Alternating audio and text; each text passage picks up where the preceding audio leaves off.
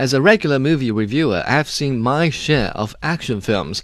The trick is to turn off half your brain and stay focused on what is going on.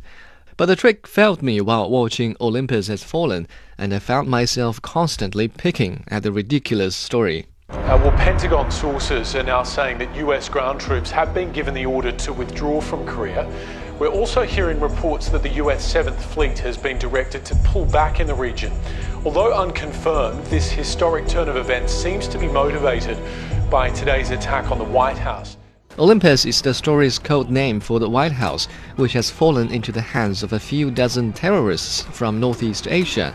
For all the bugs they indulge in the story, first time screenwriter Creighton Rothenberger and Katrin Benedikt actually made a good decision with the villains, given the turn of events in international politics in the past few months. Unidentified flight, you must divert immediately to Vector 020. This is your final warning. You will be shot down. Acknowledge.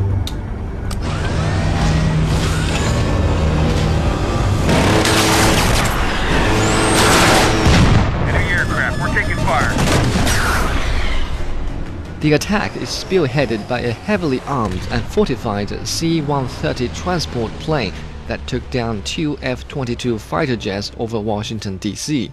The intruders then launched a land attack on the White House, driving the U.S. president and the visiting head of state to the bunker. There, a third round of attacks took place, and the United States commander in chief was taken hostage. Now, with practically every security detail in the neighborhood dead and gone, and the building captured by the villains, all hope is placed on the only survivor and former agent Mike Banning, played by Gerard Butler. How many emergency exits in the West Wing? Eight. How many feet from the Oval Office to the Peacock elevator? 116. From doors closing in the elevator, how long does it take to get to the Peacock? Four minutes. The ridiculousness of the plot is not only apparent in how easily the villains are able to capture the president and the building, but also in how smoothly our lead character is able to single handedly get rid of all the intruders. Probably because the story has gone too far in exaggerating the abilities and cruelties of the well organized villains in the beginning. Their somewhat sheepish performance in the second half is much less than convincing. In comparison, our protagonist's stance to the intruders is much more than hawkish. America does not negotiate with terrorists, says Aaron Eckhart as the president. We call the 7th Fleet from the Sea of Japan and withdraw all 28,500 American troops from the demilitarized zone. We can't just recall the 7th Fleet. Then I will execute your officials one by one, and their blood will be on your hands. You have until dawn.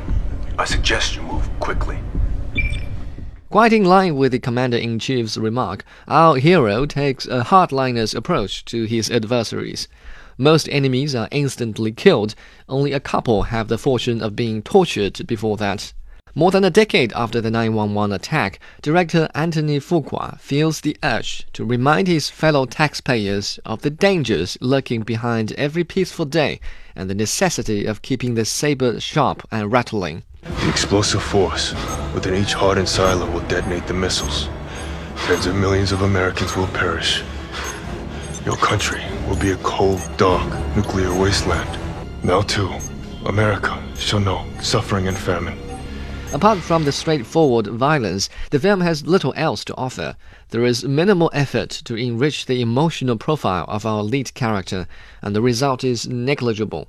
One of our hero's objectives is to rescue the president's son. Earlier in the story, the boy is shown reciting evacuation tips, and he's quite attached to the lead character. You would expect he might play a part in his father's rescue, but as it turns out, his presence is totally arbitrary. So, a fair warning if you plan to watch Olympus Has Fallen, it is advisable to switch off three quarters of your brain. Maybe that'll help you enjoy it. On a scale from 1 to 10, I give it a 4.